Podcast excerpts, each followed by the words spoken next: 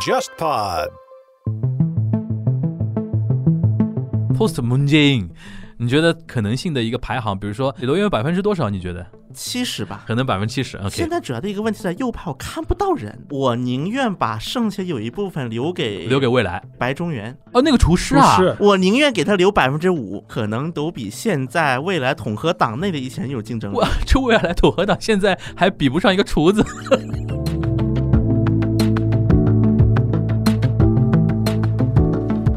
拜前，嗯当时安倍还在国会里面就回答质询的时候，就重申了说他还是想修宪的，就是嗯我在豆瓣上吐了个槽，我想不代表我能的，就 就是 I believe I can fly 的。对对对，你信你能飞，不代表你真能飞的。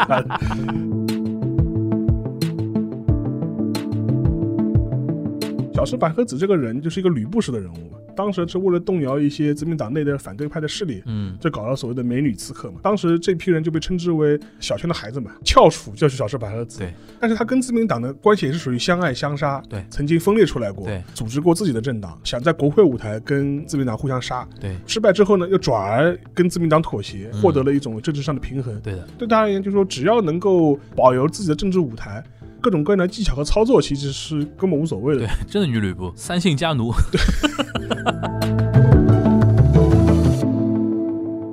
大家好，我是樊一茹，大家好，我是安青青。大家好，我是全小星。欢迎收听本周的东亚观察局啊。我们今天在录音的这个时间节点呢是七月五日，在我们录音的这个时间节点上呢，就是日本首都东京都知事选举，对对吧？投票日是在投开票，对吧？但很不巧，日本今天也是大雨，嗯，对吧？应该会影响一些那个投票率。沙老师，那个预测一下吧。那个我们现在反正以后有选举，嗯都让相关嘉宾预测一下，然后等着以后打脸用了。就不是是这个，上次上次小心小心预测太过保守，对吧？不不过沙老师这次难度不是很高。不是很高。就日本预测还是蛮简单的，因为这次东京都知事选举，小池百合子的连任应该没有什么太大的问题。嗯，因为其实他的竞争对手没有特别出挑的嘛。对，因为这一次的话，主要政党都没有推自己的候选人。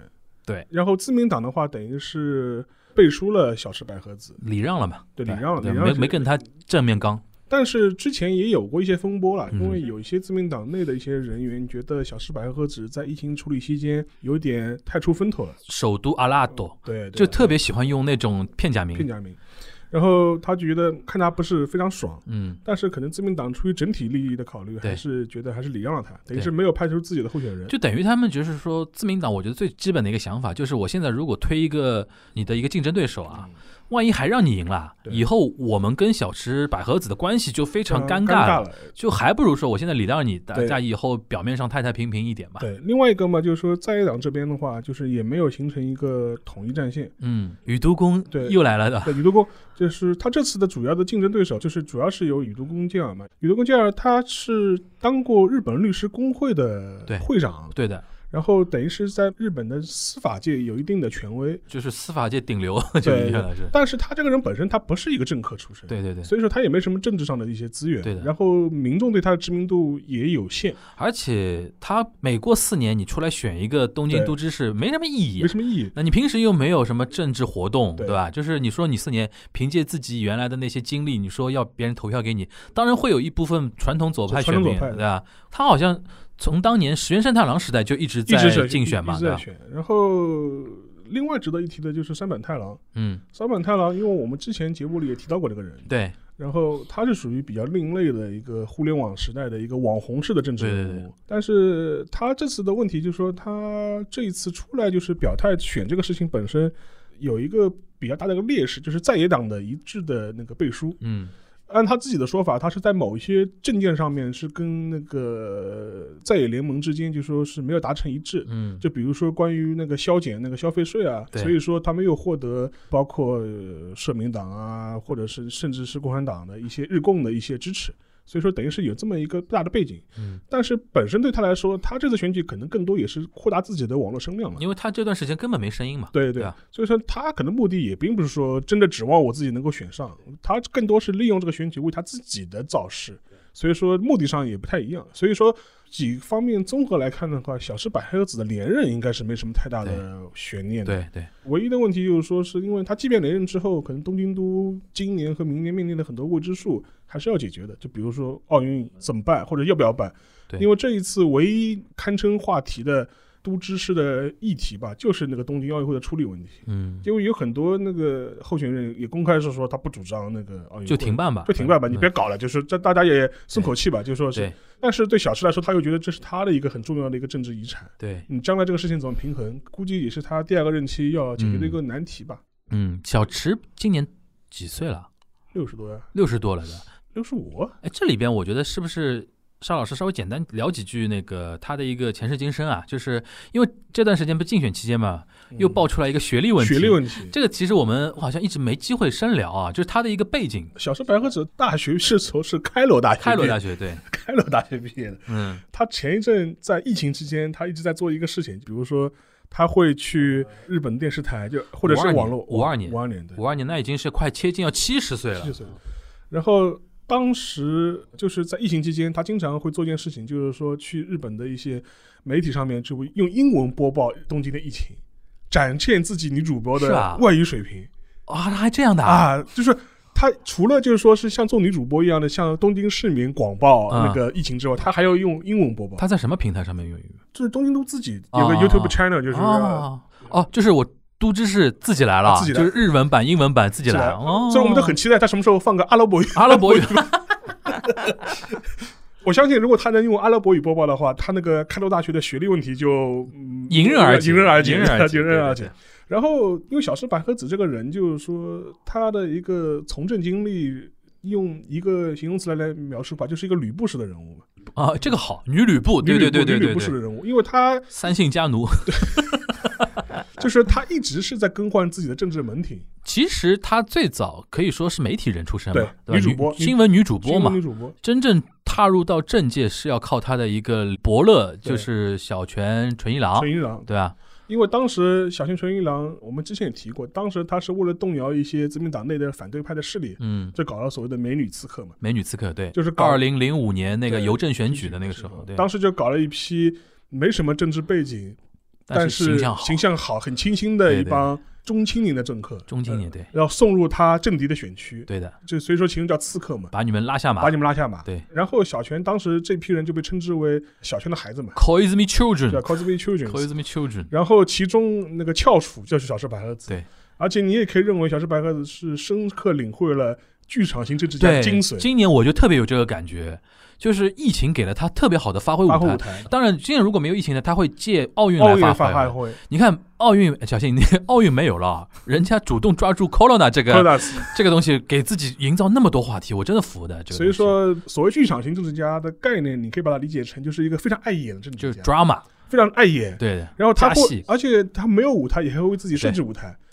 而且我今年觉得说，刚才那个沙老师提到这一点啊，就如果你去看小泉或者说小池这些剧场型政治家，你用剧场型这个线索去观察他、研究他，你会觉得说很多他的行为你会豁然开朗。对，然后你反过来就是说是这是他的一个大的背景嘛，嗯。然后讲回他的为什么是个吕布式对女吕布，女吕布的人物，首先是小泉的等于秋瑾对，对但是他跟自民党的关系也是属于相爱相杀。对，若即若离，若即若离，然后也从自民党内部曾经分裂出来过，对，导致自民党内部很多一批老人们对他的印象非常糟糕。他其实，在分裂之前，最高是做到防向了，我防相印象对的。然后他自己也组织过自己的政党，对，然后也曾经就是说是违逆自民党的意思，硬要去，比如说选东京都知事，对对对然后在选举得势之后呢，也曾经有过更大的政治的野心，对，组织自己的政党，要想在国会舞台跟在野联盟或者是非自民党的联盟合作，然后要跟自民党互相杀。对但是后来这个整个事件的话，就是因为各种各样原因吧，反正就是没有成功。嗯，然后失败之后呢，又转而跟自民党妥协，嗯然后双方又获得了一种相对的一种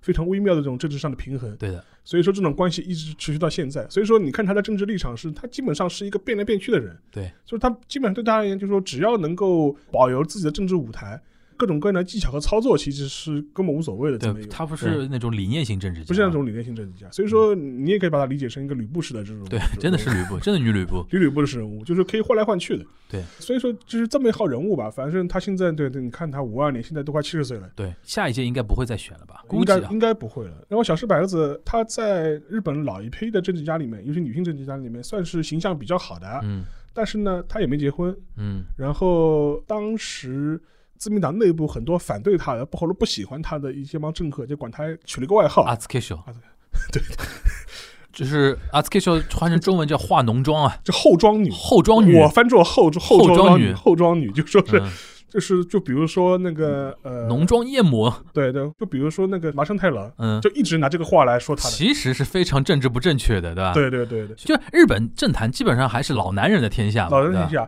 但是呢，即便是这样子，小嗯石白和子他之前选举的时候，他利用他比较清新的形象，嗯，然后现在到了这样一个时代了嘛，我们都嗯。知道，毕竟日本也经历过 Me Too 啊各种各样的事情之后，他又会把自己打造成这个 career woman，就是对，职业女性，对，就是 career woman 这个词，其实在日本现在也是一个流行词嘛。对。所以说他也是一个比较善于利用各种各样的符号啊，掌握一些社会流行的一些趋向，为自己政治加分的这么一个人。这里边稍微提一点，就是其实我们之前聊小池百合子的时候有提到过一点，就他特别喜欢用那个英语啊嗯，来说一些东西，像刚才我们说的那个首都阿拉多，就是那个首都解封之后，不是又有一些反弹嘛？他就提出那个阿拉多那个东西，就是警报嘛，他也不说警报，K 和 Gu 也不说对的，K 和也不说的，就是阿拉多。我看日推上很多人说阿拉哪哪的感觉就是故意搞得那么玄学那个对。然后之前我们说什么首都封锁啊，记得吧？什么嗯 lockdown 什么就他特别喜欢搞这个东西。后来你刚才在说清新，我突然想到，追根溯源，他最早有一个日本人现在用的很多的一个片假名，是他最早提出来的，就是他当年在做环境大臣的时候，嗯，在那个小泉期间，好像他做过一段时间环境大臣吧，对吧？嗯嗯推了 Cool 哦对 c o o l b r e e z 就是他主张七八月最热要的时候，就日本人传统不是说那个一本正经嘛，就是那个嗯西装、领带、衬衫，然后啊最上面一根扣子都帮你扣好的。然后他在做环境大臣的时候，呃，提出叫 cool business，就 cool business，，cool business 对，就是希望大家，比如说西装外套不要穿。或者穿，至少不要打领带了，不打领带，短袖的西装衬衫，对，然后那个不打领带，上面扣子解开，嗯这样解放自己嘛。因为他说法不就是说你不用把空调开得很冷，对，就是空调可以设置在比如二十五度、二十六，度就是可以对了对，对对，不然的话你为了穿西装的，要温度打得很低嘛。这个已经是零五年的时候，那个时候啊，日本人对这个东西还比较陌生的时候，你体现出了清新。对现在呢，你动不动就阿拉多呢，日本人觉得你油腻了，对对，就是这种感觉。我记得 c o o l b a s 当时很成功，很成功的。很成功的，当时我们那个现在的那个外交部长王毅，对，当年是在驻日大使嘛。当时那个小池百合子很聪明的，他让很多在东京的驻日大使参加那种走秀，酷 business 走秀，Cool Business 的那个时装走秀，我们那个呃王毅大使还穿着那个像那种 Okinawa 的那种衬衫一样的花衬衫，然后走秀啊。对就当时真的是清新的那种风潮，的确是有的。对你刚才一说，我想起来，就最早才能追溯到那个时候。是的，但从那个时候之后呢，就一路很油腻嘛。而且今天没时间展开，其实它中间，比如说跟自民党的那种相爱相杀，然后跟几个在野党的那种眉来眼去，对。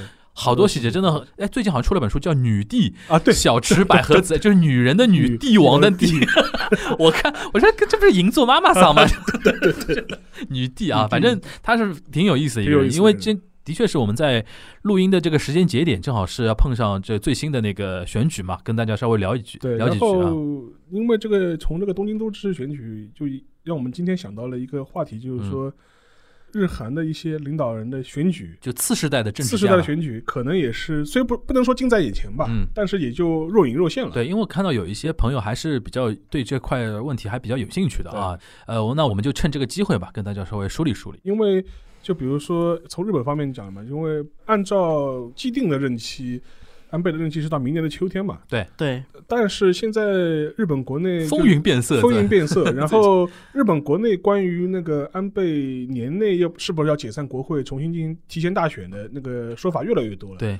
而且感觉这个气氛也逐渐在酝酿当中。对，所以说今年年底可能日本很有可能会搞一次那个国会选举，提前大选。嗯而且另外一个嘛，因为我们都知道安倍这段时间支支持率降得很厉害，嗯而且基本上哪怕是读卖新闻的支持率都已经掉到了史上最低嘛，大概是百分之三十五左右，对，已经是很低了。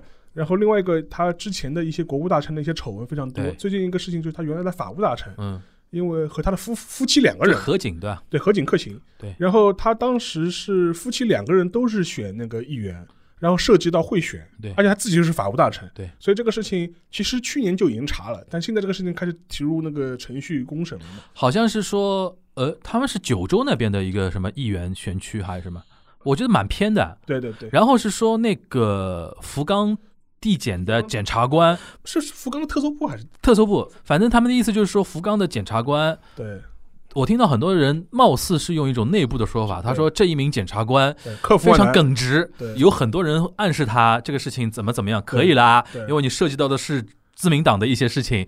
你看，又在形塑这种 hero 的形象了啊，就是就是说一一定要搞他们，然后就是好像是告嘛。但是这个事情呢，就是说，如果我们排除这个检察官这个事情呢，其实很简单，就是任何人看都会觉得是有问题的。但是呢，你像那个库江贵文又出来讲话了，嗯。因为他以前选过国会议员嘛，他说这个事情那么多年一直是这么干的。对的，因为他的操作就是很简单嘛，就是说可能我们中国人自民党有一批经费，对，然后我们可能中国人听的也比较熟悉嘛，嗯。就是呃自民党有付选举经费，对。然后以政治资金的名义就是给这个候选人，对，然后这候选人他用的时候呢，他是怎么用的呢？就是比方他找到当地的庄脚，庄脚或者是比如说当地的里长啊、县长啊、庄脚可能国内的那个人听不太懂啊，我们就用一个比较饭圈的粉头。粉头，然后给他一笔钱，对的，名义上就是哎呀，你要张罗我帮我选举对的，车马费，对的。他说哎呀，就是肯定要还有一个就是那个，哎，小新，你知道那个日本选举啊，有那种选举车，你知道吧？嗯就是不是有喇叭嘛？喇叭啊，韩国也一样，不是一样，日本的选举车那种喇叭，我跟大家描述一下。去过日本，看到有的时候你比如说碰到选举季节，你会看到过，就是对那种面包车，对上面铺着那个选举人的照片，照片然后和他的名字，然后上面一个喇叭，里边有一个小姑娘是坐在副驾驶上面的。广播，她是广播，比如说刚才说山本太郎山本亚麻莫多太郎哦有一个小姑娘就从头到底跟着车一直在说嘛，亚麻莫多太郎，亚麻莫多太郎です。よろしくお願いします。日本を よくしますのでよろしくお願いいたし韩ます。一模一样，这个东西呢，日语里叫乌龟四九，它翻成叫夜莺，这对这是夜莺女吧？夜莺夜莺小姐夜莺小姐，夜莺小姐，姐因为她那个把那个这个夜莺是那个声音比较好听嘛，好听的，对然后把这些小姑娘呢叫夜莺小姐，对，然后那个粉头呢，表面上是说我给你这笔钱，钱对你把这些钱呢分配给我很多那个夜莺小姐，，对， 但其实是买票了，但其实是买票了对，就用各种各样的名义巧立名目给你钱给你钱，然后给到很多粉头，你去帮我搞定，分发给下面的选民，或者说。呃，工作人员什么也好，你们去帮我搞定这个东西呢，就是你要严格追究起来，有买票嫌疑。对但是让哭江亏文这帮人说呢，就日本那么多年潜规则了，都是这样搞的，尤其像自民党这种长期执政的，它里边内部资源嘛对内部其实就是大家都知道嘛，对对吧？但是碰到这个事情，就是体现出安倍现在不人气啊，而且他这个事情做的呢，也的确蛮有点粗糙了，有点粗糙，嗯而且我看过一些被塞过钱的一些人的回忆嘛，嗯他觉得突然掏出一就厚厚一个信封，嗯然后说：“啊，最近您辛苦了，对吧？”对对对对，然后而且现在弄得有点一发不可收拾了，对。然后对安倍的那个执政的那个稳定性产生了一个蛮直接的冲击了。嗯，所以说，大家都觉得这个事情可能安倍如果要继续执政下去，可能顶不。住那个压力了，顶不住压力，可能要提前选举，而且嗯。自民党来说，考虑考虑到明年的可能事情比较多嘛，对，而且就是在我们节目里面，沙老师说过，那个二阶俊博不是公开说过支持安倍四选嘛，第四次选总裁嘛，对，今年初的时候，好像现在这个话好像又吞回去了，所以说真的很微妙啊。所。以说今年秋天吧，秋天冬天可有可能会有可能会。有可有可能进行国会第四次就是提前选举。嗯，然后另外一方面，韩国嘛我们也知道文大统领也进入下半场了嘛，对他要开始进入接班人的安排了，对吧？这个让小新稍微跟我对，们介绍一下。所以所以说我觉得这个时间点的话，倒是我们可以先预测一波。预测，不是先是做一个走向的判断吧。啊，对对对对对，好，那么我先补充一句关于干选举车这个话题啊，嗯在韩国的选举车是有这么一个说法的。首先，韩国也有选举车。就是也是贴照片，也是大卡车放，但是韩国可能这一点跟日本不一样啊。嗯我问一下，日本刚才提的那个夜鹰校这些人需要备案吗？要的的，要的他算 staff 嘛，他算 staff，在韩国，他不仅要备案，而且是有限额的，每个人。嗯，就只能是一二三四五，就五个人或者四个人。但韩国一般就是找着夜莺小姐这种情况倒没太见过，因为嗯一般声都是按喇叭直接放着的。啊，他录音的，对，录音，因为日本夜莺小姐她除了说那个话嘛，嗯。她还戴着白手套跟路人挥手，你知道吧？啊要给路人一个比较好的一个印象。啊，韩国也有，你你以后嗯。比如说去日本，你比如说路过这种车的吧，嗯你对里边人招手啊，人家很开心的。阿里卡德泽西马斯尤罗西科内德西马斯亚马莫多泰罗迪斯，就是那种哦，韩国也有，但韩国也有啊。韩国只是跳舞啊，韩国主要不是喊，是跳舞，就是可能到一个人多地方开始跳舞，女团舞这种又来了。对女团舞，然后平时就摇手啊，对。人家才有红准标一米哒，红红准标，对，就比如 说，听懂了 红准标。那么我刚刚为什么突然提到红准标呢？刚才不是提到 hero 这个形象问题吗？hero 其实在韩。国有一段时间，洪准标才是 hero。啊，当年洪准标做检察官的时候，就是敢查卢泰愚、敢查金永三他的那些亲戚，啊，然后以他为原型，在韩国还拍了个电视剧，叫那个 hero 吗？不是 叫《摩列西给。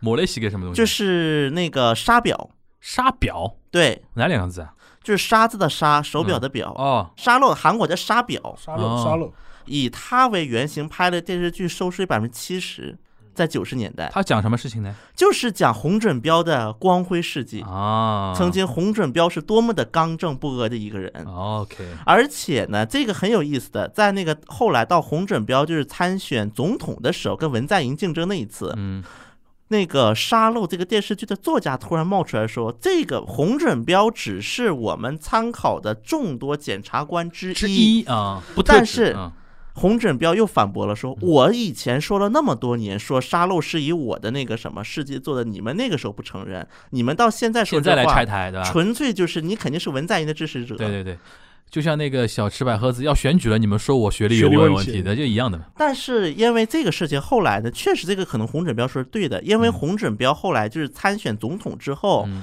当时那个 P D 就是编导啊、嗯导演呐、很多演员是送过花盆的。啊，所以说，其实这个《沙漏》这个电视剧啊确实应该是以洪准标为形象做的。就是这个编剧有点搞事情，对，对吧因为后来就是洪准标反驳完以后，这个编剧也没话了，后面就、也不回应了。？OK，然后呢，就是我说的这个呢是这样的，我觉得就是像洪准标这个也是，他是跟那个检察系统相对对抗了，其实是、嗯因为我之前讲影系列，嗯，就讲韩国检察风云的时候，我是提过这个话题的。对的，我是说韩国的检察，因为它是很讲究一条线，对，是很讲究这个的，嗯所以洪准标后来就是被那个左迁了嘛，被那个贬了。他们也说左迁啊，对，叫查称，查称日本人要撒塞嘛，对反正韩国人也这么用啊。然后再后来的话，洪准标就只能从政了，因为洪准标不从政，他没事儿干了。OK，洪准标他在检察院，他也是被贬了。现在洪准标在哪儿？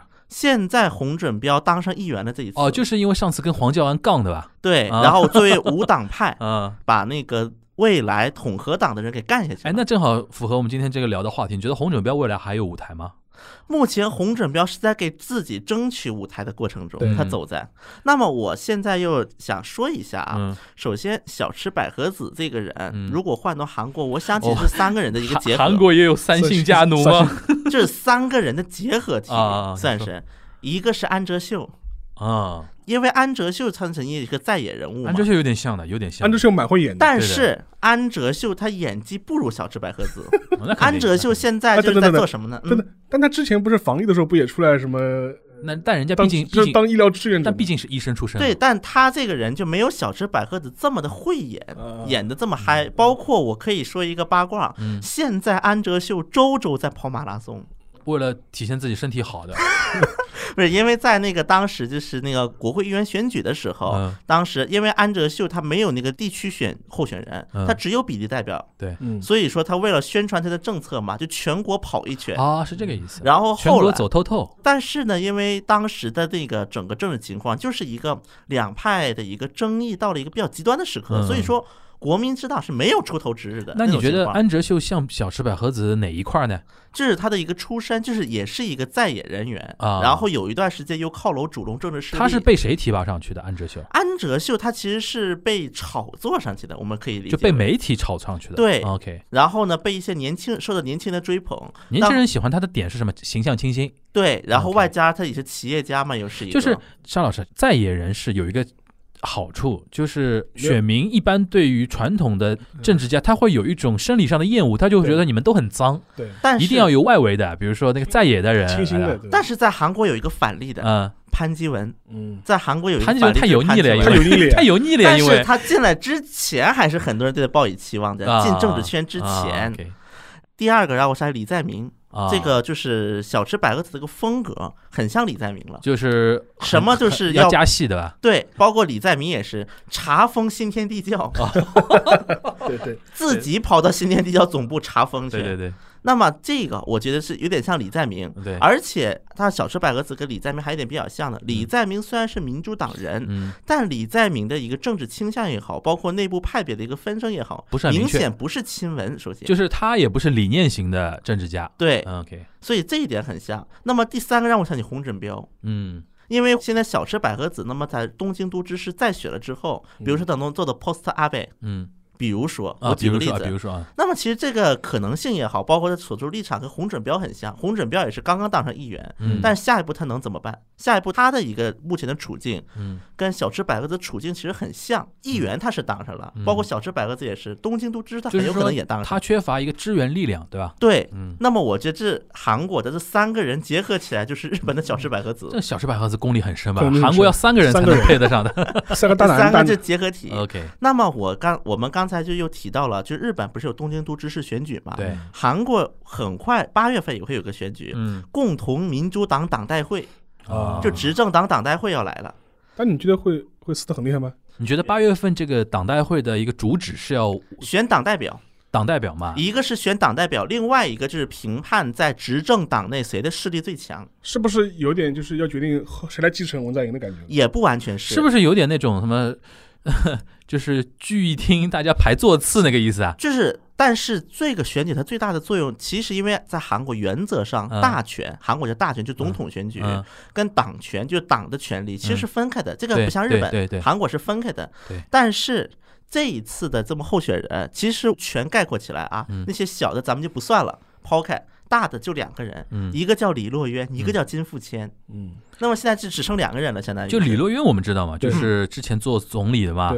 对，那那个金金富富谦是什么来头？金富谦这个人也很有意思的。嗯，金富谦他最早是大国家党的人，好，很早了，当然这个很早的故事了。嗯，后来因为他的大国家党内，他也是个改革派人物，嗯属于就是进步派人物，就是中间右翼啊，右右翼的中间就是是有点偏左一点点。偏左一点的右，对吧？对原原来的时候，所以说他后来就是在大概卢武铉政府时期，深受卢武铉的感召，加入了啊当时的开放我们党，对就是嗯，在弹劾。我们还是说左右吧，就是原来他是大国家党算右派嘛，对。后来受卢武铉的感召，进入到了左派政党了，对左左派阵营。就，一直是现在一直属于左派阵营这一块。然后他的一个最有意思点在于，他去大邱参选了，嗯，他跑到大大邱撞枪口，就是右右翼大本营。对，嗯。去右翼大本营撞了三次，撞上了。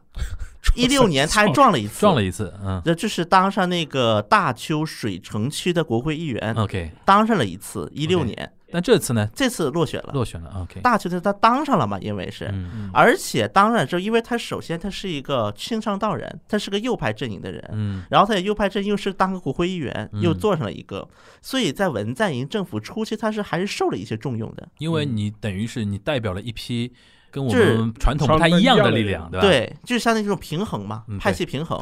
那么金富谦当时就被任命了行政自治部的部长，嗯，行政安全部就长。入阁了，对，入阁。那么这是因为行政安全部，它是相当于做什么的呢？就是基建，基建归我管。行政安全部做基建啊，对，哦就是一些基建，就比如说道路啊、交通啊这种基建是归行政安全部管的。有点像我们交通部，那个意思。嗯。就是交通部的二分之一，还有二分之一在建设交通部，哦，就是行政部，它是一个是管就是这些基建预算，嗯，反正它是做到正副部长了，对，而且这个部呢，它又挂着一些开发项目才能拍板的。手里有点权，有点钱，对，所以说在当时有一个笑话，就是大邱嗯，就在文在寅上台之后，大邱各地的人全跑到金富谦办公室去提意见去了。就我们区的议员我不要了，我去找金富谦去。OK，所以是有这么一段时间的。所以说金富谦这个人，他的一个政治派别上来看，嗯他不是一个亲文，嗯因为他是受卢武铉感召转阵营的一个人。嗯，他跟卢武铉之间是没有一个直接的渊源的。那他现在在那个左派里边有自己的支持的力量吗？这个就比较弱。啊，所以为什么我说金富谦这一次会跟李洛渊去拼？嗯。那么李洛渊当时参选的很大一个意见，就是因为很多就是亲文人士，因为现在在民主党内最大的派别就是亲文在寅这一派，那么亲文觉得要给李洛渊一个培养党内势力的一个机会，对，一个是给他机会，另外一个我们也自己筛一筛，看看李洛渊身上有没有大问题，嗯，有没有我们到没法拥护程度的一个大问题。先压力测试了，先内检一遍，背调对，但是呢，小问题我们就睁只眼闭只眼了，啊就大问题，就原则性问题。那等于是进进入一个接班体系里面了，对吧？对，然后所以说现在亲文明显推的是那个李洛渊，嗯，然后李洛渊一推之后，有一些虽然不是直系亲文，但是旁系亲文的一些议员宣布退选了，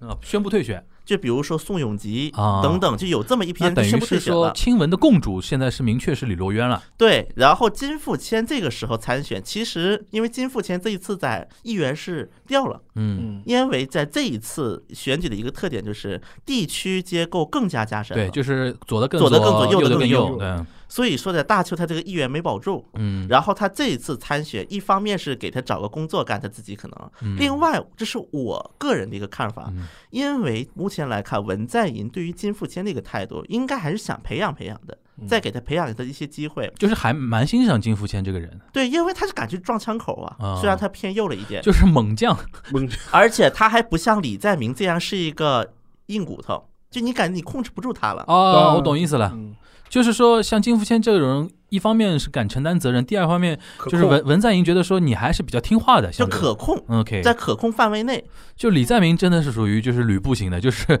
让他万一做大了，会影响到我本人了，对吧？是，嗯所以说目前来看，那么现在这两个人的一个比拼，嗯。那么我相信下一步的选情应该就是亲文支持李洛渊，嗯。然后一些不是亲文的可能就推金富谦去了。嗯。但是呢，在可能在文在寅好的亲文来看，至少让金富谦去跟李洛渊拼，嗯总比让那刺儿头去拼嗯李洛渊还好一点，稍微嗯，这是一方面。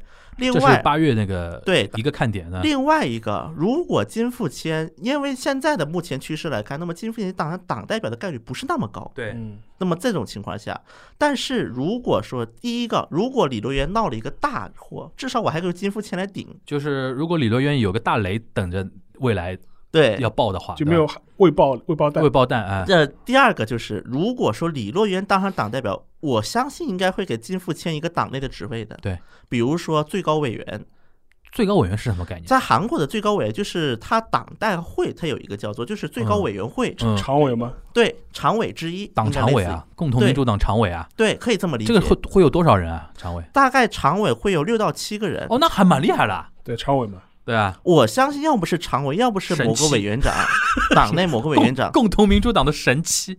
既然说到这边了，你稍微简单介绍一下，就是共同民主党啊，因为我们现在对于韩国的政治这一块儿，就政府这一块儿相对比较熟悉，政党总统、总理，然后政府部长嘛，对吧？对对对。然后就是共同民主党它内部的一个治理结构是怎么样的？那么它的一个架构是一个可以这么理解啊，嗯首先，共同民主党它内部是有一些派系的，首先有几个派系。嗯，那么我往大了分的话，嗯大概有四个派系左右。是不是按照亲文的亲疏关系来分的？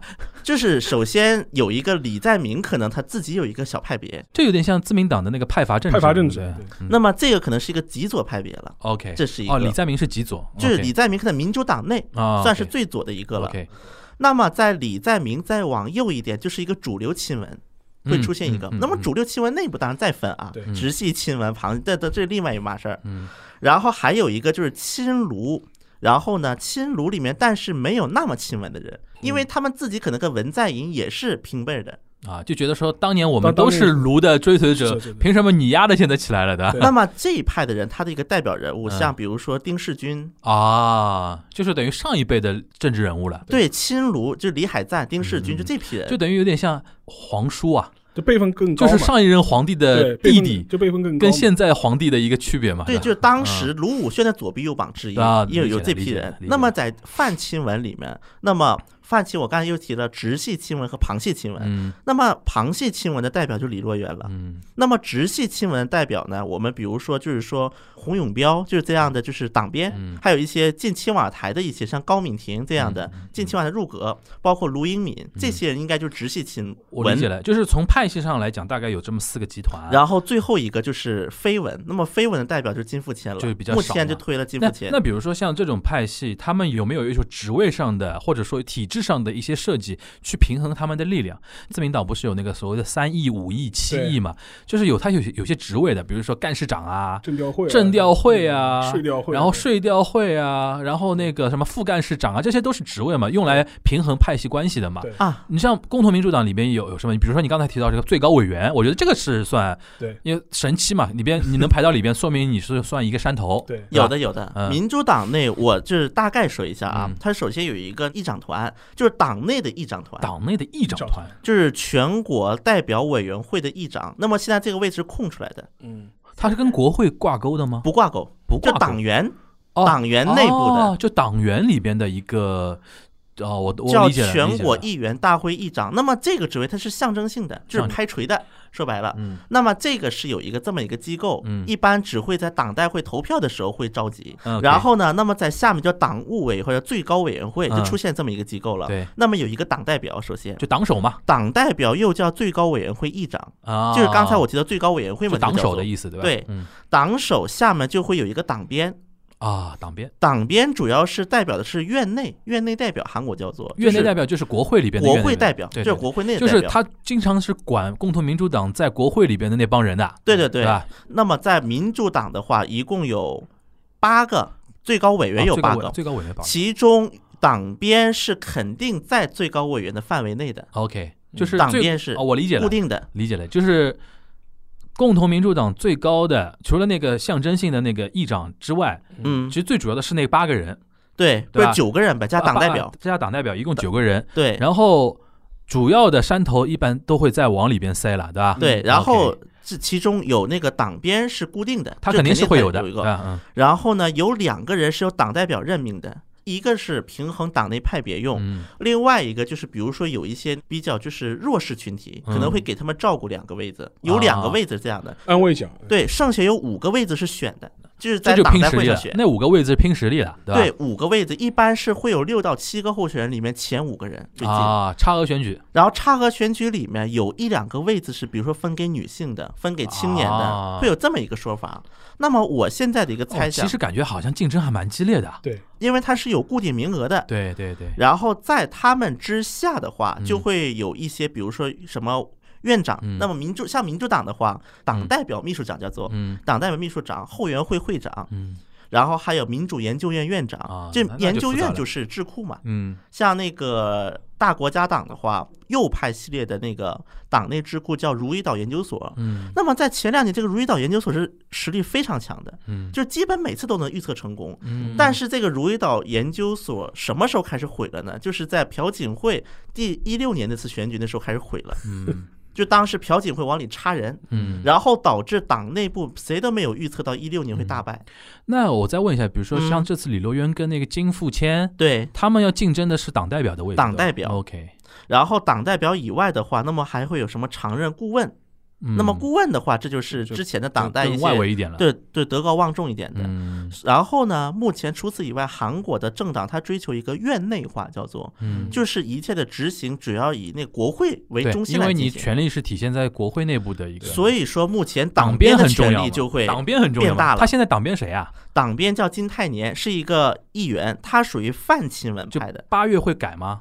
啊，这个不会。啊，这个不会。对党边，党边大概是院内的那个国会议员大家选出来的吧？对院内议员嗯会有投票，这个其实是看那个纸牌屋，就是纸牌屋对吧就是对吧？看各个党内势力的一个相互的分配。那比如说右派跟左派大概体制上或者说那个结构上面结构上应该差不多的吧？嗯，这一点来看的话，我觉得就是右派会有一点差异，啊，会有一些细右派微的差异。最近选吗？右派的话，现在目前叫非常对策委员会，就是它不是一个正常的一个党内指导体制了。韩国经常会有这个词的，他现在要叫比桑他现在是不？是要卧薪尝胆？因为的，因为现在 就是那个未来统合党的代表叫金钟仁，嗯，那么金钟仁这个人物也是个人才，我觉得可以单独讲他一期都可以。这个人是个人才，我 我们就不要一期了，稍微带带两句。就是文在寅当选的时候他也在民主党，嗯然后现在他又去未来统合党，就是这个党派走来走去。吕布嘛。对。就是韩国国内管他有一个外号叫 King Maker，啊，但是他自己当不了 King，啊，啊，小泽一郎。小泽一郎，但是想起来了，他这个人的整个的政治倾向还是偏右的，啊，就是他现在对于文在寅，他说了一句话，我很后悔让文在寅当上总统。嗯，然后他现在就是未来统合党的非常对策委员会委员长。我的意思就是说，现在因为未来统合党之前不是国会大选嘛，，对，等于是败的挺惨的嘛，然后黄教官退下来了，对吧？他现在等于是进入一个非常体系，等于要重整河山的一个状对，态。所以说目前因为党代会因为内部就右派内部的嗯纷争原因，嗯导致党代会大家没有办法达到一致。对，那么根据韩国的这个党内的规定，如果是党代表辞职了，嗯那么党编会临时继承的。所以说党编在这个情况下。理解了。如果有大多数人同意的话，嗯那么党编会任命一个非常对策委员会的委员长，嗯，让他去来去重整这个党内的一个秩序。就是我们还是回到比如说接班这个事情上面啊，嗯，就是小新是不是按照你现在的观察，就是右派这次经过那个国会选举打击之后，嗯，短时间好像应该不出什么意外的话，应该起不起来吧？现在，所以就出现了一个很有意思的一个情况啊。现在在韩国的右派各种民调基本都是有类似一个情况，嗯，在野党的那个总统候选人，现在呼声最高的根本不是在野党内的人，而是尹锡烈，就是在野党现在没有人气嘛，没有人气，所以就导致尹锡烈突然出尹锡现了。烈会以后会被什么未来统合党征召吧？这个现在就是大家都在关注这个点。他为什么？人气那么高呢？他就是相当于一个斗士了呀，在一些右派人觉得跟文在寅啊就是暴政去 对抗的一个。检检察官那个事情，对吧？对对 OK，就是还是回到那个接班啊，因为那你我现在听下来，就是从左派他内部来看的话，可能李罗渊对，那个接班接班的可能性可能最高嘛。对，然后离开李罗渊这个，我们看整个韩韩国政局的话，那就是尹锡烈。如果按照民调来看的话，对，除了这两个人之外，你觉得还有哪些？比如说可能会成为黑马，安哲秀还可能会来回来吧？安哲现在安哲秀最大的问题在于国会内部，就是他政治势力已经土崩瓦解了，就是没他的政治，底基已经土崩瓦解就。没人支持他。因为安哲秀在最火的时候，在韩国政界，他是一个嗯联合的一个政体，嗯他不是靠安哲秀一个人的这个安哲秀系的议员来支撑起来，而是安哲秀加上金大中时期的一些家臣，然后他们在全罗道还有一些势力，两个势力的结合体，成了目前的安哲秀成就了。安哲秀一九六二年对，五十八，那其实还能弄弄然。后呢，现在出现了一个很有意思的一个话题，嗯因为我刚才提到了安哲秀，他是跟那个金大中时期的一些家臣是联合起来了。嗯那么后来金大中这些家臣们后来又退出，跟安哲秀闹崩了。嗯，然后在这些人里面的一个最嗯应该代表级人物吧，叫朴智元，当了六次国会议员。嗯那么这一次落选了，被民主党人落选了。那么我在这里需要强调的是，嗯朴智元这个人，嗯，就是前两天刚刚被文在寅任命为国家情报院的新院长，就是他可能会来，会是一个黑马，不是不是还是什么？不是，不是。嗯，安哲秀很大的一个政治力量是来自于朴智远这批人，我理解了。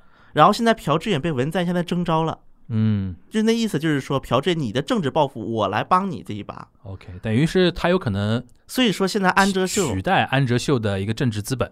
就基本上安哲秀目前政治资本已经归零了，就剩两三个议席了嘛。好吧，好吧，所以说这种情况之下，目前现在邱美爱嗯法务部部长，嗯那么他已经站在了跟尹锡烈对抗的一个一线上了。啊，所以说，现在的导致一个结果就是，邱美爱不太敢明目张胆去打尹锡烈，因为越打他在右派的支持率越高。对，就是你越打我越可能形成一种跟文文在寅对决的一个形象嘛。因为最早文在寅能够起到一个很大的一个原因，是因为他跟朴槿惠的一个斗士的对对对对对对，其实对于文在寅来说，最好的策略还是冷处理尹锡烈，但是还不太好冷处理。如果是冷处理他，那么嗯文在寅的检察院改革怎么做？是非常尴尬的这件事情啊，这个有点啊。那我们现在让那个小新大胆预测啊嗯，，post 文在寅，post Moon Jae-in，你觉得是谁？可能性的一个排行，比如说李罗渊有百分之多少？你觉得？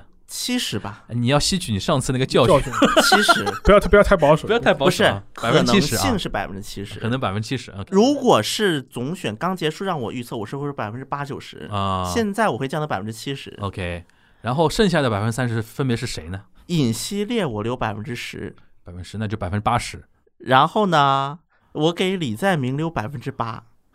还有八的，好骚的操作啊！那就是百分之八十八了，嗯，啊、还有百分之十二我宁愿把剩下有一部分留给留给未来。留给白中原。白中原是白中原是个厨师，哦，那个厨师不啊，是我的妈呀，为什么他我宁愿给他留百分之五。为什么啊？这这个就来表示他要从政吗？不是不是，他啊不是要从政。当时金钟人是提过那个话的，我们让白中原去上吧，可能都比你们现在这帮啊，人讲你这个是个梗了啊。对，这就是个梗。嗯，为什么？就是他国民度比较高，他可能都比现在未来统合党内的一些人有竞争力。就白中原是支持右派，不是不是不是，他没有表态过他的啊支持势力。就算他参选，可能都比未来统合党的一些所谓的哇，这未来统合党现在还比不上一个厨子，太惨了这个东西。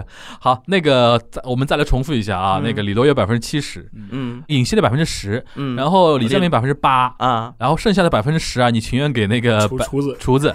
对吧？对对吧？我们这样好了，百分之五给厨子，百分之七嗯留给未来，好说不定还有一个谁，对吧？对对吧？啊，大概知道了。那回到那个呃日本这边啊，哎，邵老师刚才他提到那个进那个什么来着，跟李罗源竞争的那个金富金富谦，金富谦，我觉得有点像石破茂，有一对啊？那个那个感觉吧，就是说非主流派嘛，对吧？对然后因为跟安倍还竞争过，所以说还能保持着一定的曝光度和一些党内还给他一些位子嘛，对对吧？你觉得我们现在聊回那个 post 安倍啊，post 阿倍啊，嗯你觉得如果今年选举，当然我觉得今年选举，即便今年选举，我觉得自民党不会输，对，因为没有地方可以输了，就是说你没有对手嘛，对，就没有一个党好像能跟自民党竞争了。无外乎就是说，跟现在的议席相比是多还少？多还少？我觉得多好像很难了吧？对吧？现在已经大赢的那个状态，可能会少，除非你少很多。对，安倍才会面临一个被替换的一个可能性，或者说不能参加四选，对吧？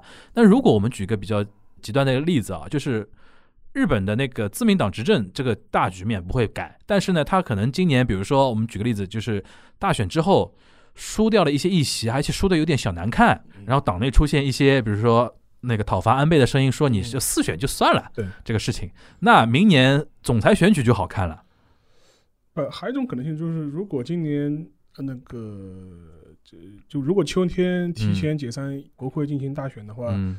如果出现自民党的议席比较大幅的下滑，虽然不至于就是说丢掉政权，但有嗯。很大幅下滑，那有可能安倍会被追究责任嘛？追究责任就提前下台嘛？你的意思就是还等不到明年的总裁选举了？对对，啊因为前一段时间吧，两三个礼拜前，嗯当时安倍还在国会里面就回答质询的时候就提到，就重申了说他任内还是保有修改宪法的意愿的，就是他还是想修宪的，就是说。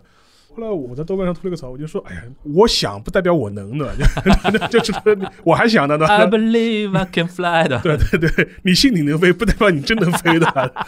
所以说这也是比较尴尬的地方嘛。对因为现在对 mv 来说，他离他的那个修宪的目标，其实说实话是越来越远了所以说话是越来越远了。但是我觉得按照他的那种，他可能也是讲给一些支持者听的。对的，他的内心我觉得应该知道了，不可能修宪的。就是这个人呢，要你要做这个事情是很难，而且还有一个问题，大家要有一个概念，就是说，其实，在日本的这种政治文化当中，像嗯安倍这样如此长期的执政，实际上是艺术。对，他是等于是日本宪政史上最长的一个在任。所以说，你要分清楚哪些是常态，哪些不是常态。他是非常态，就是他的长期执政已经是非常态了。对的，所以说，对日本的这样政治文化来说，如果你在自民党党内你没有一个很好的一个统御度，或者是你在整个一个国际舞台上面你没有他你自己的一个非常鲜明的一个控制力的话，你要维持这种非常态本身是一件非常难的事情。嗯所以说，这也解释了为什么现在他的政权内部的支持度啊，相对来说发生一些动摇之后，所以各种各样的声音就开始冒出来了。嗯，所以说，对他来说，他能够支撑多久，我觉得有待观察。所以说，也有可能是安倍他自己在政治生涯的晚期放手一搏嘛。反正现在政治局势非常诡谲，嗯呃，我与其等到明年明年来做这个事情，我还不如提前做。如果哎选的还不错，嗯，那说不定我还有合法你的那个放手一搏是指提前大选，提前大选对。所以说，既然现在国民就说是有反弹的声音，那我们就诉诸民意，再来一次。我觉得有可能，因为我觉得按照安倍的性格，现在在看这个 timing，对啊。他在算算 timing。timing，所以说我觉得对他来说，至少现在主动解散的话，呃，对他来说主动权还在他的手里面，嗯。而且甚至就是说，除了他自己的考虑，他如果他真的还想继续选下去的话，嗯，即便不是这样的话，他也可以在这个时间点主动挑他的候选人。对，就是我来选择一个我更希望交班的在一个自己还没有完全失去掌控的人，因为很简单嘛，你可以想象几个情况嘛。如果嗯拖到了明年的秋天，如果疫情得不到非常好的缓解，嗯。东京奥运黄了。嗯那个事情就尴尬了。非常尴尬。还有一个是等到美国明年的新的政府上台，新的政府上台了，无论是川普还是不是川普，如果国际环境发生大的动荡了，就是日美关系、日中关系出现了很大的变故，对他来说也是非常非常被动的一件事情。所以到到他那个时候的话，他的政权的话，就你要再主动做些什么事情的话，就很难了。所以说，嗯与其等得到那个时候，那我还不如提前来做，我还能有把控力会更高一点。嗯如果是今年提前解散开始选的话，其实你能眼见能看到的候选人，其实现在还不如前面小新讲的韩国，因为韩国的话，至少是民主党内部还是比较明确的嘛。但现在自民党内部的话，说实话没有特别鲜明的能够接班的人，嗯，至少我的意思就是说，他的势力已经大到大家觉得非你莫属，非你莫属了，嗯没有出现像吕楼渊似的这样对的对这这种人物，没有一个过百分之五十的那个。现在大家看看能过百分之三十，好像都找不到这样。我估计每个都百分之十、二十十左右的那种。就前面提到石破茂，石石破茂他的长期就是属于游离在安倍体制之外的这样。石破茂占一个好处就是他挂号比较早，对，就老百姓就很早就知道这个人，然后因为他最早就是安倍这一届当首相的时候，就是跟他竞争嘛，对吧？而且他上次那个就一七年的时候，他打进去就是但是他最大的问题就始终是非主流，对，因为党内的主流派对他不是特别对放心，哎他被党内主流派所抛弃或者不放心的点什么点呢？就是他的一些对外的政治理念上面，就是一些传统派。对他的外交趋向不是很有把握，甚至比如说日美同盟之间的关系啊，啊，就类似这种方面。而且实际上，说实话，他的很多个别的一些政见在自民党内是偏左，对的，等于是这么一号人物。当然了，他自己在自民党内部也有他的派系了，大概他的派系议员大概也就十几个吧，大概也就这么一个规模。对，就是说，我们都知道，自民党内你要出来选的话，你必须要凑齐二十个人的推荐嘛。对所以说他现在就是他他大概就勉强到这个他可能提名都有点啊，难，他就勉强到提名这个给了给了这种点上面。对对对所以说，这是石破茂，还有个其他的人嘛，就比如说岸田文雄。岸田文雄现在是政政调会会政调会会长，原来是外相，外相，对，他一直是对安倍的政策是保持相对距离的，哪怕是在内阁里面的时候，他还是保持一个距离的。对，经常听我们东亚观察局之前几期有一期岸田文雄出现的，就是你记得那个发钱那个事情，然后我跟沙老师当时分析，就是他本来想得分，想靠这个拿到舞台，对对吧？想得点分，这个没有，反而是偷鸡不成就蚀把米的那种感觉，的？所以说导致个结果就是他在自己内部的话，其实说实话也不是特别稳定了。对，但岸田文雄有个好处，他是继承红池会，对，自民党内内部部他应该算那个什么？吉田茂那个流派，吉田茂那个流派，就是传到现在已经叫红池会嘛红池会，他现在是等于是精神领袖，对对吧？如果要提名没问题，然后要投票的话，红池会都会投给他。对，然后还有一个嘛，就说是其他的人物人物嘛，就比如说像菅义伟，菅义伟，菅义伟，菅义伟等于是跟安倍绑定的，但是呢，前一阵现在好像也有点对前一阵也发生过一些嫌隙的一些传闻，嗯。就比如说，因为之前我们也提到过，就是说大家都觉得很奇怪，就是说在疫情期间的那个部会协商，你就应该直接交给菅义伟做啊，你为什么还要重新找西村来当个什么特别担当呢？对对对对。大家觉得你什么意思？而且从菅义伟角度来说，就也会觉得非常不爽嘛，啊，都擦屁股的事情都我来，对吧？对。就这种时候你你不想到我了，对，所以说就前一个礼拜吧，当时安倍还为了。很有意的给人感觉非常刻意的想要破除他跟菅义伟之间的有嫌隙的传闻，嗯两个人吃了顿饭，啊被当做个新闻爆出来，嗯，大家觉得很刻意嘛。但是，呃，菅义伟本身就说是他对安倍政权的内部的涉入也非常深嘛，相关的一些情况也比较了解。另外一个嘛，也他也是被放在有可能上台的人的人选当中。这个时候就非常讲到一个帝王之术啊。对，首先，他那么长时间一直做官方长官，然后其实他原来是安倍的铁杆的盟友嘛，那么多年一直帮他嘛。但自从他成为那个令和大叔之后啊，对对对，就外面圈子啊舆论论一直在传，他说，你小新你知道，就日本有一个对，那个魔咒，就是谁把那个新年号举起来。都能当首相。那个家伙都能当首相的，对，然后菅义伟不是举那个令和嘛，然后人家说好，你看下一任首相应该就是他了，因为平成大叔是小渊惠三，对啊，小渊惠三嘛，就是他是有传统的嘛。但是这个东西一传啊，对皇帝是很忌讳的一件事情，就是突然冒出来个储君，对吧？这个东西就有点尴尬嘛，对，吧菅？义伟的劣势嘛，就可能他年龄上年龄有点大有，点大。然后除了菅义伟之后，再掰过来嘛，就比如说河野嘛，就类似像河野太郎或者是嗯茂木敏充这种第二梯队的人了。对啊对啊，就是说实话，你整个年龄、资历跟影响力都差一点，都差一点，嗯都差一点。然后，但是你总体来看他的话，就是说他能够获得什么样的地位，我觉得他这一次选的上台的可能性还是比较低的。但是如果若再一届选的话，嗯说不定有可能上吧。但是他这一次的话，我觉得他直接去选首相的可能性不是特别高了。嗯所以说也也是回到最早沙老师说的那个，现在日本比较尴尬的那个地方，就大家啊看上去好像安倍百分之三十五的支持率，对但是无人可换呀。无人可换，而且说老实话，我个人是觉得说，如果这次硬让安倍要下台，要换一个人的话，未必好。又进入到一个新的循环了。对的，说不定又要走马灯的换个六七年。我个人特别有感觉，我零六年去的。日本是二零零一年到二零零五年是小泉纯一郎五年的那个稳定期稳定期，然后他交班给安倍晋，他是完完全是交班的，不是被赶下来的他。设计好的，我记得我去日本留学的时候，安倍来中国破冰之旅，当时意气风发，讲话那个嗓门比现在高八度。我这个 shake 你你棒的，我印象很深的，就是。然后在美丽的日本，对吧？就是我这个 shake 你，他现在是讲话完全低一个八度了吧？这身体也不好，就当时意气风发到中国，想不到发生很多那种内部的，比如说那年金问题啊，然后那个什么大臣的那种丑闻啊什么的，导致他一年好像经不住那个压力，身体也垮了。对然后下台了。从零七年开始，日本经历了一个就一年换首相，对，就是福田康夫、麻生太郎，然后民主党了，鸠山由纪夫兼兼职人野田佳彦。对，六七年之后又回到了。安倍晋三手里，就是你看前面一个小泉纯一郎稳定期，后面那个安倍开始的那个不稳定，一年一换，对，然后再到了安倍的那个超稳定期，长达七年的稳定期超。稳定期。如果这次再以安倍下台为，又会进入一个不稳定期，就是自民党，因为下一波没有一个人好像能够好像掌控这个局那现。在有一个问号，就是安倍有没有设计好他的接班人呢？他无所谓，我觉得。我觉得他无，我就我觉得他安倍不是小泽一郎或者说那个田中角荣那种性格的人，，对他不做 king maker 的，对的，就是他一人做完了，然后管你身后巨浪滔天，我也不管了。哎，又没小孩儿，跟老婆关系也不好，现在肯定不好的呀，这个东西 我们下次有机会可以扒一扒安倍跟他太太太好笑了，他们两个人就是他，我觉得无牵挂，无牵挂，完全是无牵挂，无牵挂就做完就做完了。完我觉得他可能就唯一留下的一个遗憾就是修宪那个没有事情，没有成功。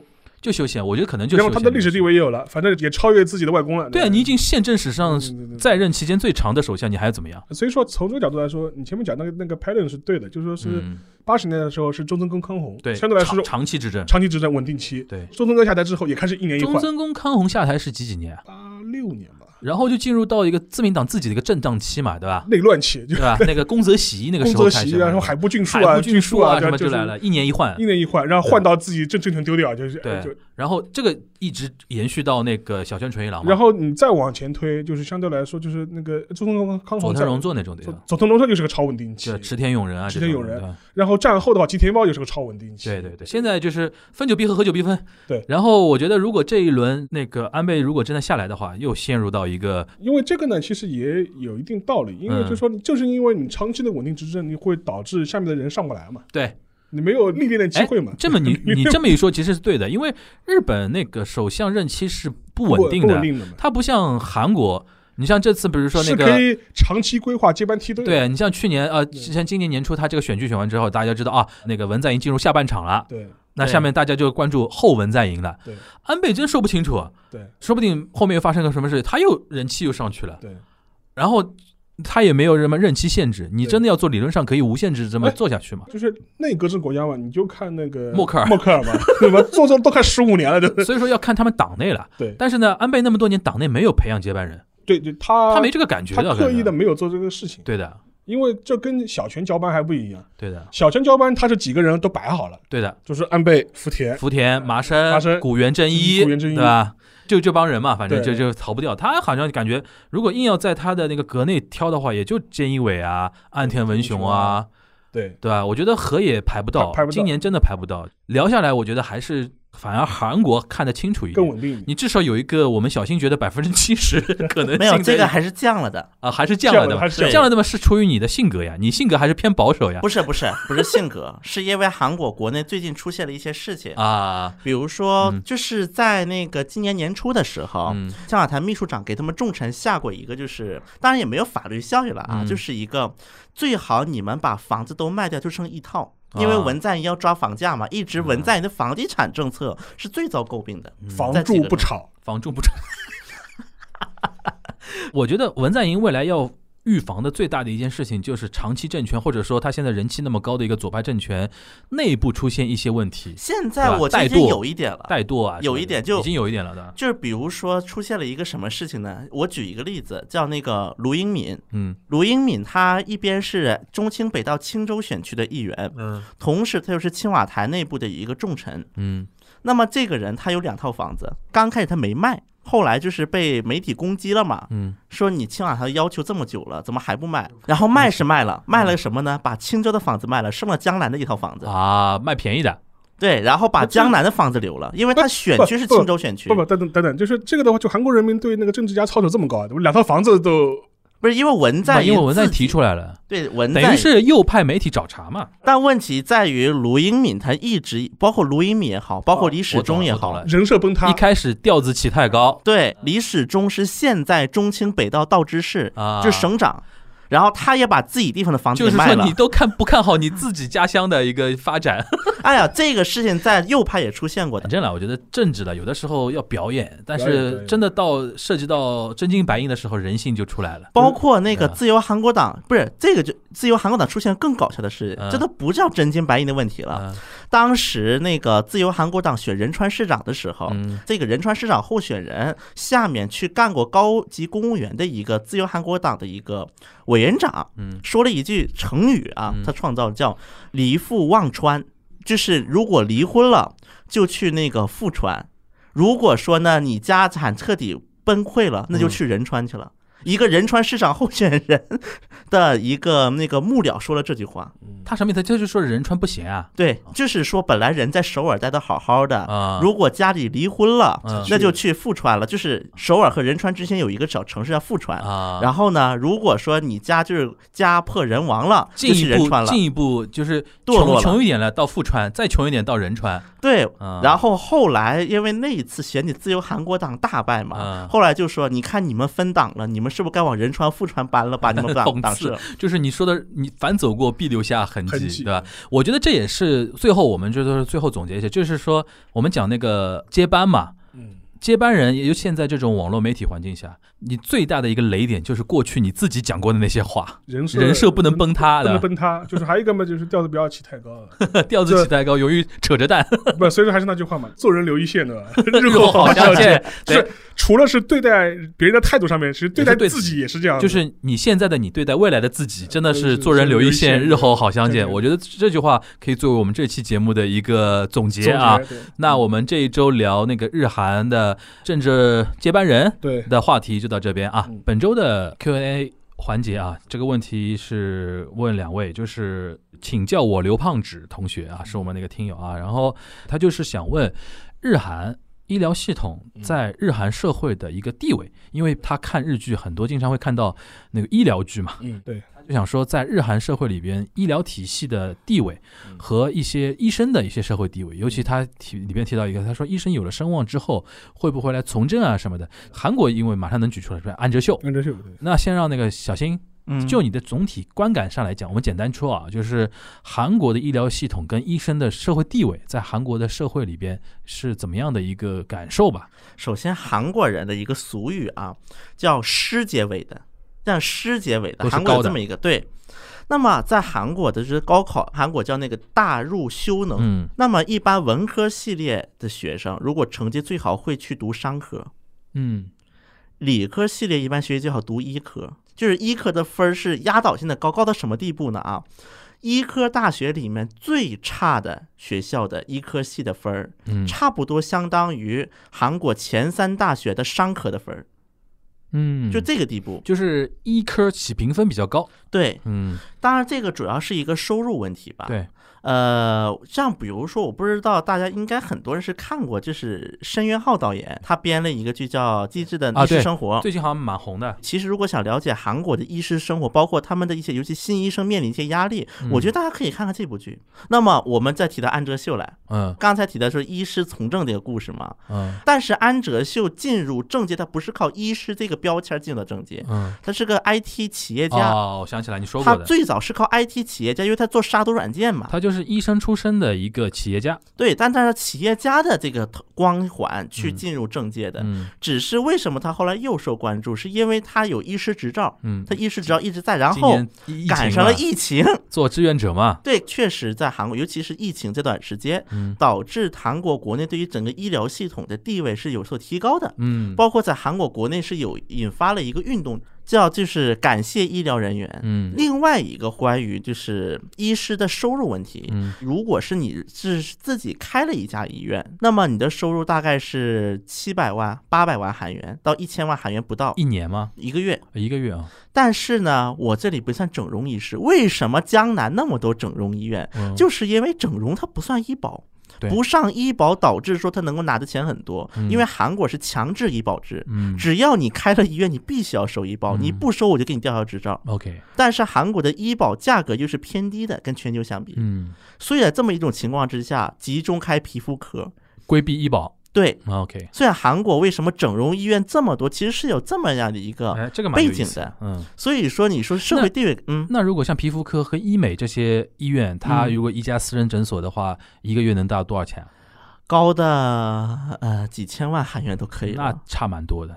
那等于是说，他们一般普通医生其实还有还是有点小小苦逼吧？当然你说跟普通老百姓比，肯定赚啊，对对对，但是医生跟医生比嘛，对，医生跟医生比能气死人。所以说韩国啊，因为韩国的就是这个医生的这个社会待遇高，嗯导致做医生的人很多。因为韩国的医师执照本身不标科室的，就原则上你去做哪个科室都不违法。啊，但是韩国有一种装置是什么呢？就是比如说你是你已经拿到医师执照了嗯，那么你修炼过了，你在学校毕业的时候你也去修炼去那个做过了，那么后面你就开始去各个协会，比如说你去内科协会，你去考一个内科专业的考试，然后加入他们学会。哦，所以说现在在韩国很少有大夫不是专门医了。就各个科室专门医很少了，嗯。所以包括去整容医院看的时候，如果这家医院上面标个整形外科医院，没有说这个大夫是整形外科专门医，那么很有可能这个大夫他本身就不是专门做整容，而是做外行跳进来的，嗯，后面跳进来的，这这些都是非常，呃如果不是太了解的话，就可能最基本的一个安全装置。对，虽然说不会说，因为你不是整容外科的那个专门医，这代表着你的实力，这也不嗯是。但是这是一个最最最基本的一个安全装置。如果连这个都没有，那后面就不要考虑了。嗯这个是因为现在中国很多的人去韩国整容啊什么的，如果碰到这种事情的话，千万要避免踩坑啊。对，沙老师你来说一下吧，就是日本，因为他刚才说到师结尾的嗯。都是地位高的，在日本呢就 sensei 嘛，先生嘛，先生能叫先先生的都地位高，老师除了政客，老师政客理论上其实也高的，但是因为现在口碑不好 形象不太好。在韩国，先生这个是只用于老师，啊专属于老师。日本的话是老师、律师、律师、医生，医生、然后作家，作家，作家，你漫哪怕漫画都叫 sensei，对的，然后那边上面尾田荣一郎这种对 One Piece 啊都叫 sensei 的对，对。然后就是政客嘛政，治家 sensei。我能现在想现在想得出来的这，基几个，对吧？就算社会地位比较高的，社会高肯定是高啊，医生的话，对对吧？因为日本的话，你比方说日剧嘛，最近因为前一个讲每年都会拍医疗剧 Doctor X 的，对，然后就比如说那个白色巨塔不用讲了嘛，白色巨塔不用讲对。而且就一再翻拍嘛。对，去年好像又翻拍了一部，对，拍的非常差。对就是 我可能最经典还是那个唐泽寿美那个唐泽寿明那个好那个版本真的是非常非常好，嗯没有看过的朋友一一定要找来的去重温一下。对，的。而且它的现实意义到现在为止都没有过时，而且我觉得再过几十年也不会过时，对的，然后就是这就是我们山崎分子老阿姨的那个功力了。真的太厉害了。然后作为医生群体在日本的社会地位嘛，相对来说的确还是比较高的，而且他对认为是这种专业人士嘛。对。但是你也要看你怎么比啦，因为日本的医疗体系。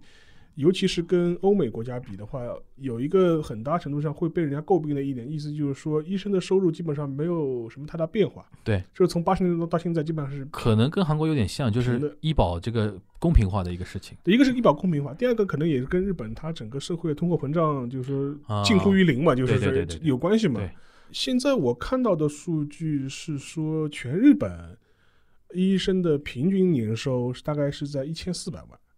一千四百万呢，相当于一百万人民币。对，但这是一个平均年平均对平均年收嘛，就说是对于很多这种刚入行的医生来说，可能没有这么高。好苦逼的那个，然后，但基本上有一定年资，然后进入了一个你的事业的一个中壮年期吧，大概嗯千万左右的年收应该还是可对以有保障的。对的，然后这个收入水平放在现在的日本呢，还算是比较高的，中高的。对中产以上了中，产以上的可以做一个对比吧，就基本上日本的国家公务员、嗯，中高层、什么司局级干部，对比如说你才能拿到破千万的年收，对，这是基本的日本的一个概念。至于他提到就是说是有没有什么医生出来从政啊，我印象过从来没有听说过。但是我觉得可能也是有一个日本社会背景有关系的吧，因为某种程度上来说，像医生这样的专业人士，其实他的社会地位和观感要比普通政客要高。高很多，高很多。嗯所以说，对很多医生来说，他不大可能就说我我为了要去从政去做这么个事情，嗯，除非是我已经功成身退了，我已经进入退休状态了，我也可能会去选个什么地方职。对，比方就当个市长、当个县长，但那但他的可能他已经是六十岁了，他已经要实际上实际上是要进入退休状退休状态了。而且那个我们之前不是有一期聊那个东京都知事那个宇都宫健儿嘛对，，有东西吗？就是医师团体比律师团体要低调，低调对，对啊，但是他的发言权其实是挺高的。尤其这次疫情疫情疫情期间，所以说，我觉得这一块的话，就是哪怕是华人移民到美国去，嗯。他之所以让小孩读医科，很大个程度是因为相对来说他会认为，一个是稳定，第二个是他的评价标准相对客观，啊，对比你去搞政治要好。对对对，你搞政治的话，你要看你的人脉啊、社会关系啊，少数族裔就吃亏，对对对所以说，并不是说中国人不想当官，对，我始终认为，就是中国人的这种骨子里的文化还是以官为大的。嗯。但是在日本这样的社会，尤其现现在的日本社会里面，嗯，其实对很多人来说，当政客也好，当政治家来也好，并不是负面相对是相对负面的。对的。其实台湾更受日本这个影响，对。你像台湾那个医生整体的一个地位还是高的，但是呢，台湾有一点，它高度政治化嘛，高度政治化。所以很多那种医生去做做政客嘛，你比如说那个台南那个赖清德那现在那个陈时中，对对对以前那个吴淑珍，她家里就是那个医生世家嘛。对，所以这但这个跟那个中华文文化有关系的话，还是他受韩国。我做医生，其实上只是怎么讲呢？就是为了我快速翻身的权益对对。对对对对，但是如果将来能当官，我还是要当官的。对对对那就但日本人是不一样，就是台湾是明显是中华文化跟嗯。日本文化的一个杂交出来的一个一个东西。